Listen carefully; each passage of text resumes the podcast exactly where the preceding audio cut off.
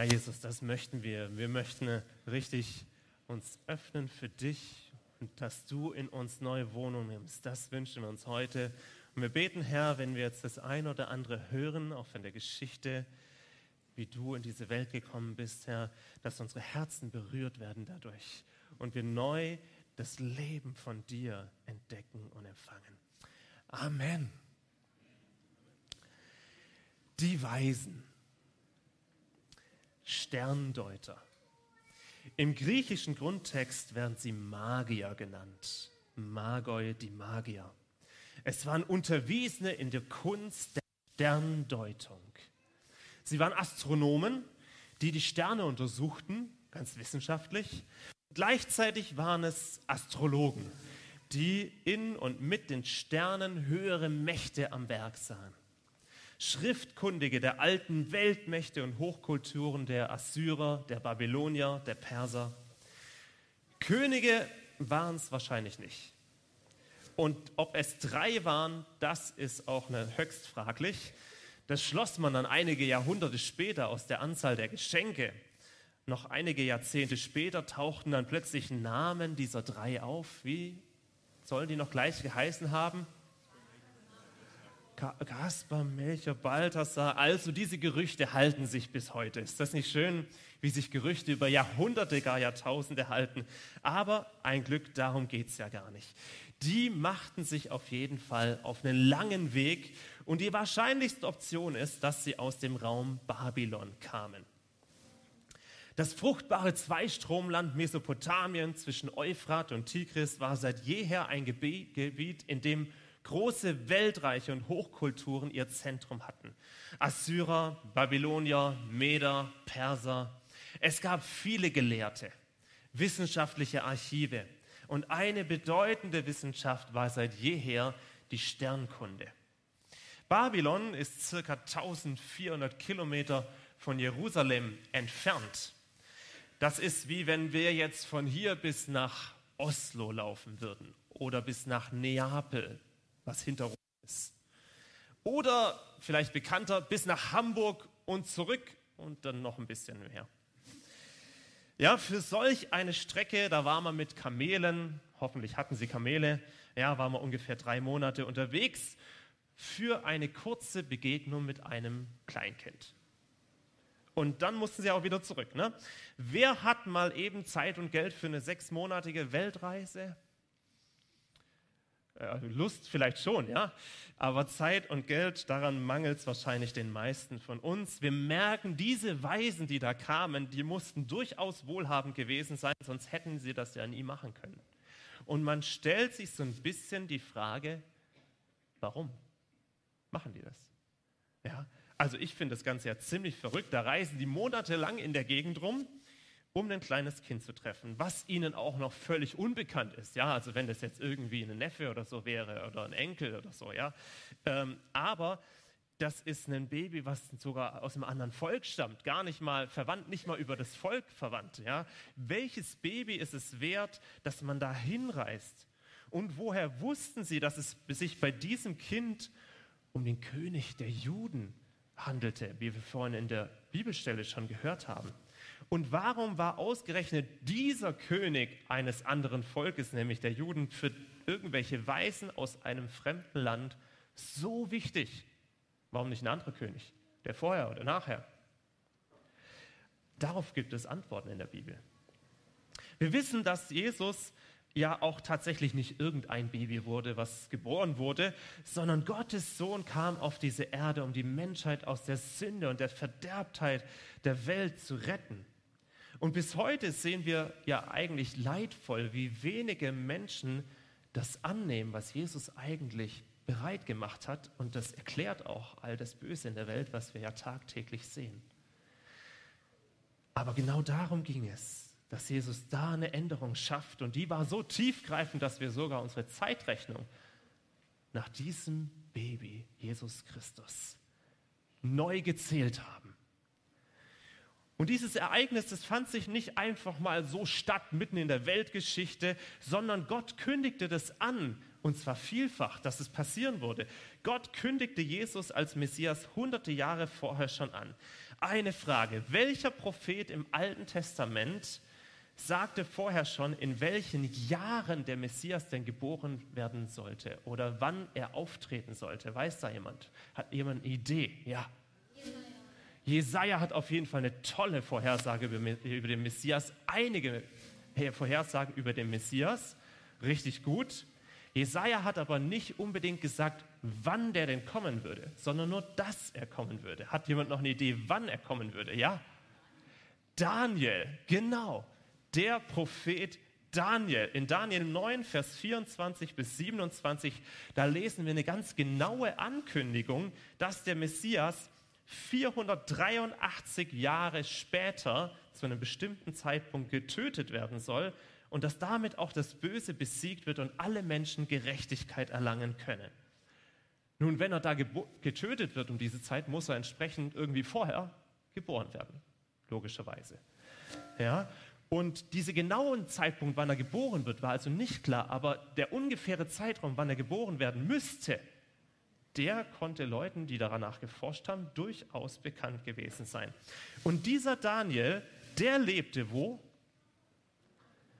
Er lebte in Babylon. Er lebte auf dieser rechten Seite, wo auch ähm, wir vorhin auf der Karte gesehen haben. Und Daniel, der war nicht irgendwer. Eines Tages konnte Daniel das Leben von allen Weisen des babylonischen Weltreichs retten. Das war so, dass König Nebukadnezar, das war der König des äh, Reiches Babylon, der hatte einen seltsamen Traum und er wollte unbedingt wissen, was der bedeutet. Und er rief alle Weisen und Astrologen und Wahrsager und Seher und wen er sonst noch so finden konnte, rief er zusammen und sagte ihnen, sagt mir den Traum und was er heißt. Und keiner konnte es deuten. Und dann hat er gesagt, wenn ihr das nicht deuten könnt, bringe ich euch alle um. Und es war durchaus realistisch, das haben die damals schon gelegentlich mal so gemacht. Ähm, und dann kam Daniel und Daniel kam zum König und erzählte ihm den Traum und deutete den Traum und wurde vom König zum Obersten über alle Weisen dieses Weltreiches damals gesetzt. Er war also quasi der Chefastronom oder Chefsterndeuter, Chefweise. Er bekam enormen Einfluss. Du kannst es gern mal in Daniel Kapitel 1 bis 6 nachlesen. Das ist uns für heute jetzt zu lang, aber vielleicht für heute Abend als gute Nachtgeschichte. Einige wandten sich dort in diesem Reich jetzt auch diesem Gott Israels zu und wurden Anbeter dieses lebendigen Gottes. Können wir auch in der Bibel nachlesen. Auf jeden Fall war es den Weisen und den Gelehrten in Babylon bekannt, dass da ein Messias kommen sollte, der für alle Menschen und nicht nur für die Juden relevant war und sie warteten auf diese Geburt dieses besonderen Königs der Juden. Doch eine Sache, die fehlt bei Daniel, nämlich der Stern, den wir hier auch von den Kindern schon gerade gesehen haben. Den Stern, der ist da überhaupt nicht erwähnt. Woher kommt es mit dem Stern? Dafür müssen wir noch mal ein paar hundert Jahre zurückgehen in der Zeitrechnung zu einem anderen weltberühmten Seher, der auch aus Babylonien stammte, und sein Name ist Bileam. Bileam war vom König von Moab, das waren quasi Nachbarn von Israel, waren sie angeheuert worden, Juden zu verfluchen. Dem König von Moab war das offensichtlich sehr wichtig, dass das Volk Israel verflucht würde, weil er diesen Seher ja auch diese sechsmonatige Reise ungefähr hat machen lassen, um ein Volk zu verfluchen. Das war sein Auftrag. Und Bileam, der versuchte das viermal doch jedes Mal übernahm Gott die Kontrolle über die Zunge von Biliam und segnete das Volk Israel stattdessen. Und in einer dieser prophetischen Reden von Biliam sagte er, 4. Mose 24, Vers 17, ich sehe ihn, aber jetzt nicht. Ich schaue ihn, aber nicht nah. Ein Stern tritt aus Jakob hervor, ein Zepter erhebt sich aus Israel. Und dieser Satz den Biliam gesagt hat, der wurde seit jeher als ein Ausspruch über den kommenden Messias verstanden. Und dieser Satz, der war nicht nur in Israel bekannt, so dass er in der Bibel gelandet ist, wo wir ihn heute lesen können, sondern dieser Satz, der war auch in Babylonien bekannt, wo der weltberühmte Biliam herkam. Ein Stern tritt hervor, ein Zepter erhebt sich. Das deutet auf einen König hin, auf einen König, der aus dem Volk Israel kommen wird. Und es liegt also nahe, dass man in Babylonien wusste, dass der Messias, den Daniel so zeitlich genau vorhersagte, zumindest das Todesdatum, mit einem hervorkommenden Stern sichtbar werden würde.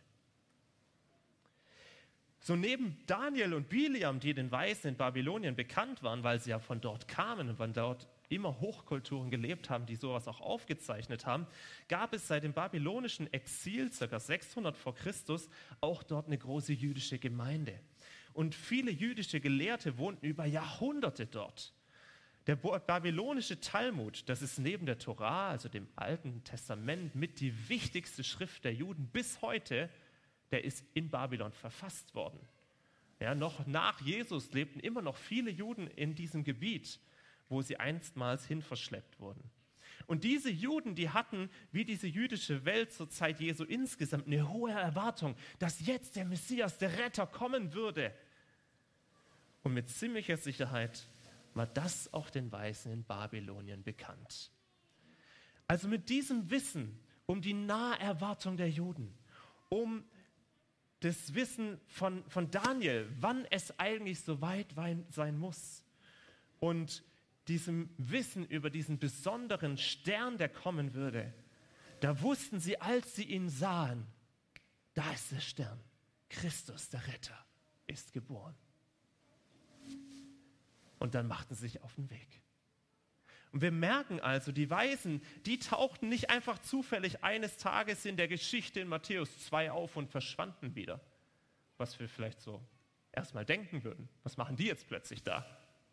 Ja, sondern ich habe den Eindruck gewonnen, Gott orchestrierte hier ein Ereignis über einen Zeitraum von über 1000 Jahren, um uns deutlich zu machen, wie wichtig wir ihm sind dass er uns retten möchte.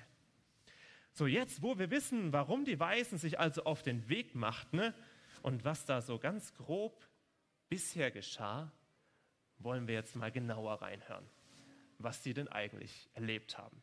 Und das zeigen uns unsere Teens. Ihr dürft einmal nach vorne kommen und wir sind gespannt, von euch zu hören, was die Weißen erlebt haben.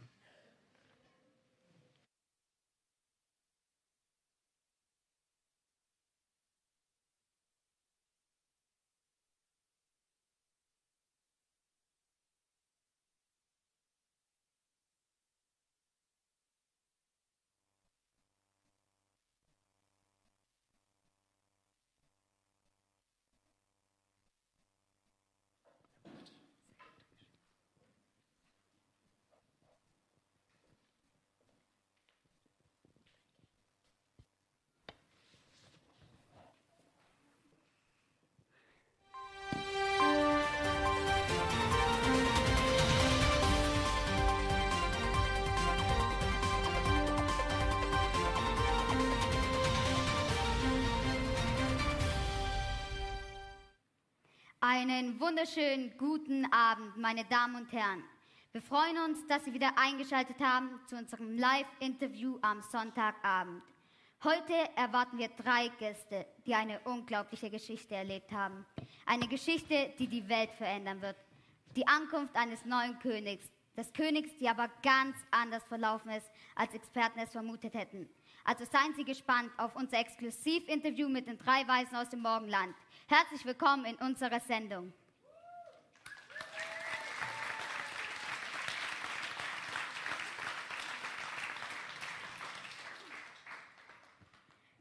Schön, dass Sie bei uns sind, um, diese, um dieses Exklusivinterview zu führen. Vielleicht erzählen Sie uns erst einmal was über sich. Sie wohnen ja eigentlich nicht hier in Israel. Wo kommen Sie her und was machen Sie beruflich? Ja, wir freuen uns auch sehr, hier heute Abend bei Ihnen in der Sendung sein zu dürfen. Es ist uns eine große Ehre. Zu uns, wir sind vom Beruf her Weisen und kommen aus einem fernen Land im Osten. Wir haben uns auf die Sternkunde spezialisiert und studieren auch seitdem viele verschiedene Schriften.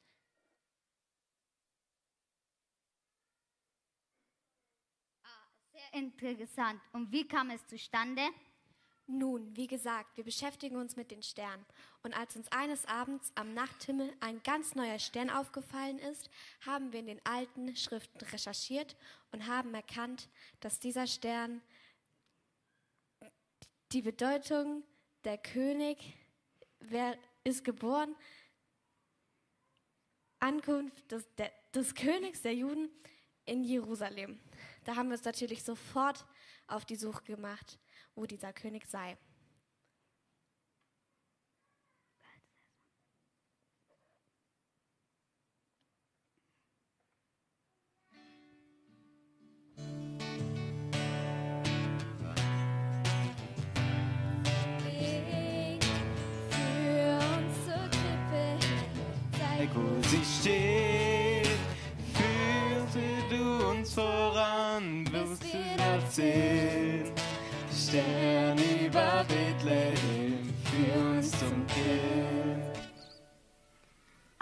Sehr interessant. Und wie ging die Geschichte dann weiter? Nun, als wir in Jerusalem ankamen, haben wir uns erstmal durchgefragt, ob jemand weiß, wo dieser König zu finden sei. Zu unserer Überraschung hat, hat konnte uns niemand äh, sagen, wo dieser König zu finden ist. Dann wurden wir aber von König Herodes in den Palast eingeladen und dort aufgenommen. Da gab es köstliches Essen, guten Wein. Moment, Moment, das war nicht so ganz königlich, wie mein Kollege das hier beschreibt. Ein Festessen gab es leider nicht. Und überhaupt war der Empfang ganz und gar nicht königlich. Seien Sie vorsichtig, was Sie sagen. Nicht, dass Herodes gerade zuschaut.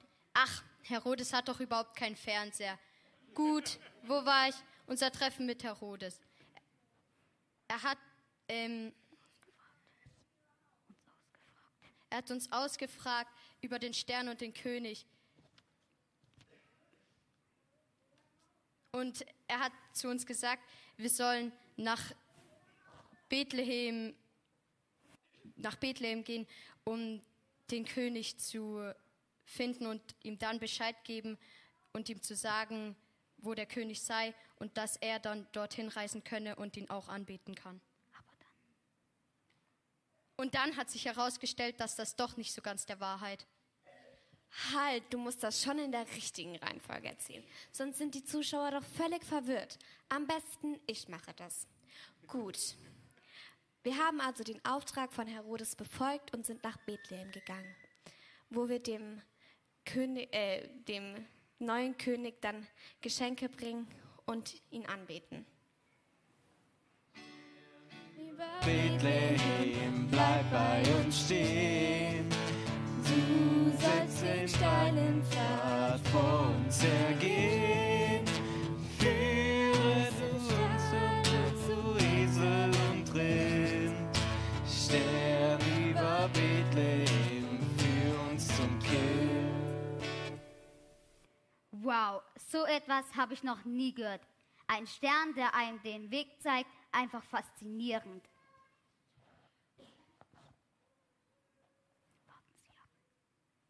Warten Sie ab, es wird noch viel interessanter.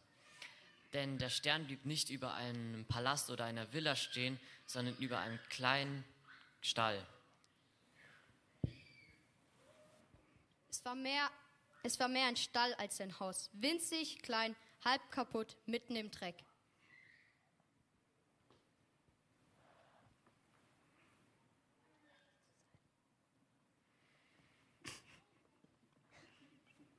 Ja, es roch. Ja, es roch. Ja, es roch. Ja, es roch auch nicht besonders angenehm, wenn ich das so sagen darf.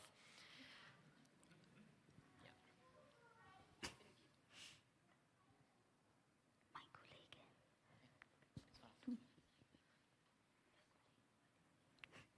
Meine Kollegen dachten zuerst, es sei, dass wir den Stern falsch gedeutet haben. Doch mir war natürlich sofort klar, dass wir richtig waren. Darum klopfte ich an.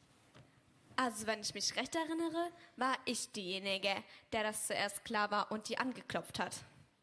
Das ist doch völlig egal. Wichtig ist, dass dieser neue König ganz anders war und ist als alle vor ihm.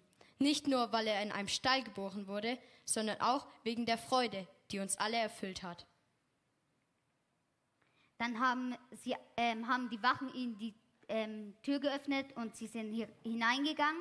Nein, nein, keine Wachen, kein Palast, kein Schmuck.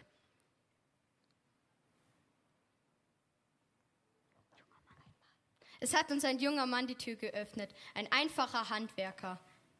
Wir kamen uns etwas dämlich vor, als wir ihn gefragt haben, ob hier ein König geboren werden soll. Wie sah er aus? Wie ein mächtiger König? Nein, er war ein ganz normales Baby. Er war in einfachen Windeln gewickelt und lag bei seiner Mutter. Aber es kam so eine tiefe und übernatürliche Freude über uns. Gottes Liebe war so präsent. Ich kann dieses Gefühl gar nicht richtig in Worte fassen. Wir konnten gar nicht anders, als uns vor ihm zu knien und ihn zu verehren. Das muss eine ganz besondere Erfahrung gewesen sein. Was ist nach, nach Ihrem Besuch passiert? Ja, danach haben wir erstmal unser Nachtlager aufgeschlagen. Dann sind wir eingeschlafen und haben alle denselben Traum gehabt. Wie Sie alle drei, das wird ja immer verrückter. Ja, es war so etwas wie eine göttliche Weisung, dass wir nicht wie geplant zu König Herodes zurückkehren und ihm Bericht erstatten sollen, sondern auf einem anderen Wege nach Hause zurückkehren. Stern über Bethlehem kehren wir zurück. Steht doch der helle Schein in unserem Blick. Und was uns vorgemacht, teilen wir aus. Stern über Bethlehem, schein auch zu Haus. Wow, was für eine Geschichte. Zum Abschluss würde mich noch interessieren, was Sie am meisten an der Geschichte, äh, was Sie persönlich am meisten begeistert hat. Also am meisten begeistert oder viel besser, was mir im Kopf geblieben ist und mich zum Nachdenken gebracht hat, war, dass dieser neue König ganz, dass dieser neue König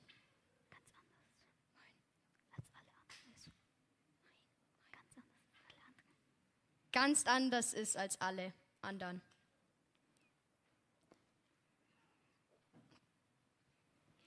Also bei mir ist im Kopf geblieben, dass der König so ganz anders war als alle anderen. Und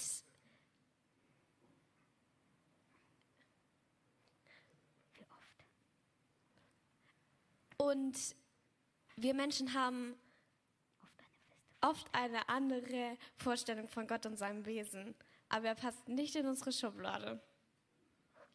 Also was mir im Kopf hängen geblieben war, dass, also was ich besonders gut fand, war, dass der König, der Schöpfer des ganzen Universums, sich nicht zu schade war, Mensch zu werden. Dass er einfach zu uns gekommen ist auf die Erde als einer von uns und unter uns.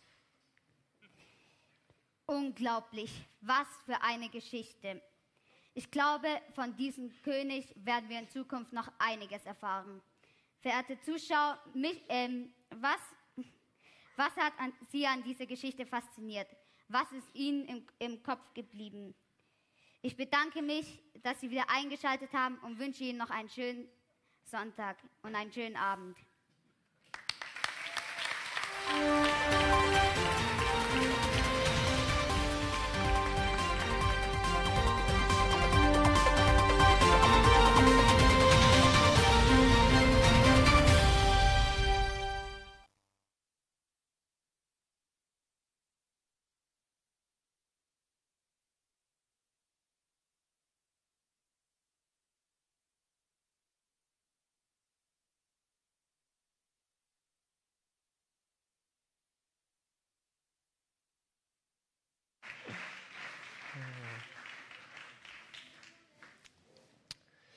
Ja, was fasziniert dich an dieser Geschichte?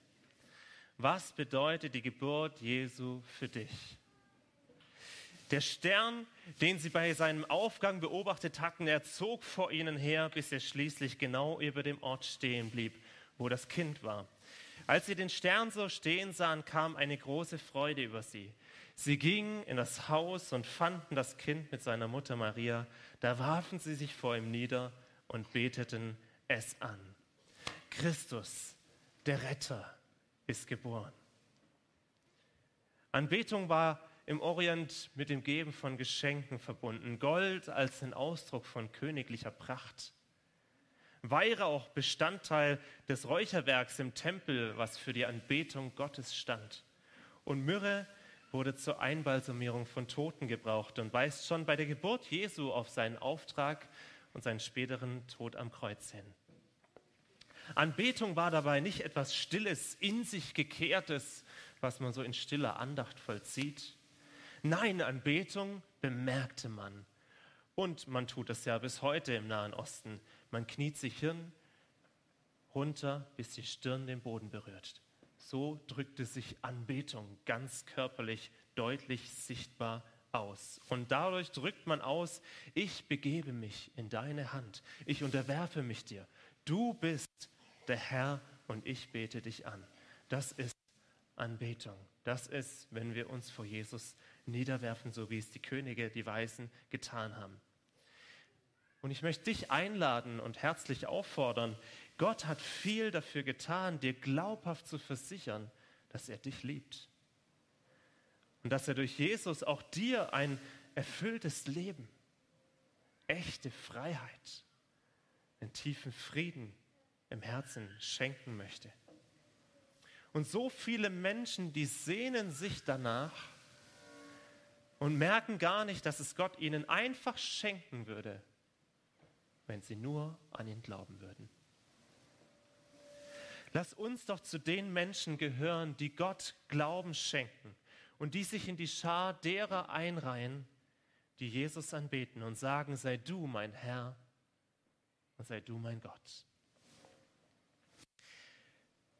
Willst du das zu Beginn dieser Feiertage auch im Gebet festmachen? Lass uns doch gemeinsam aufstehen, in eine kurze Gebetszeit hineingehen und dann auch ein Lied dazu singen und fang mit einem persönlichen Gebet an. So vor Gott stehen, vor Gott sein. Vielleicht machst du die Augen dazu kurz zu, das hilft beim Konzentrieren und drück mal für dich in deinem Herzen aus, wie eigentlich so dein Verhältnis zu Jesus sein soll, was du dir da wünschst. Wünschst du dir diese Begegnung mit diesem lebendigen Gott? Soll er in deinem Herzen neu einziehen? Darf er dein Leben verändern und erfüllen?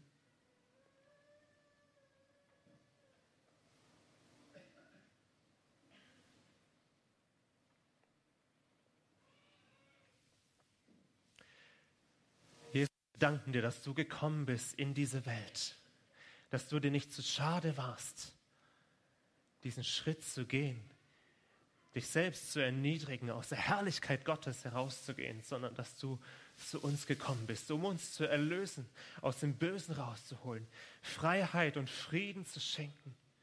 Und Herr, ich möchte neu eintreten in das, was du mir geschenkt hast. Wir wollen eintreten in das, was du uns geschenkt hast. Und ich bete, dass jeder, der das auch so im Herzen jetzt so innerlich festgemacht hat, dass er mit dir und für dich leben möchte. Ich bete, Herr, dass du bei jedem Einzelnen von uns einziehst, der sich das im Herzen wünscht.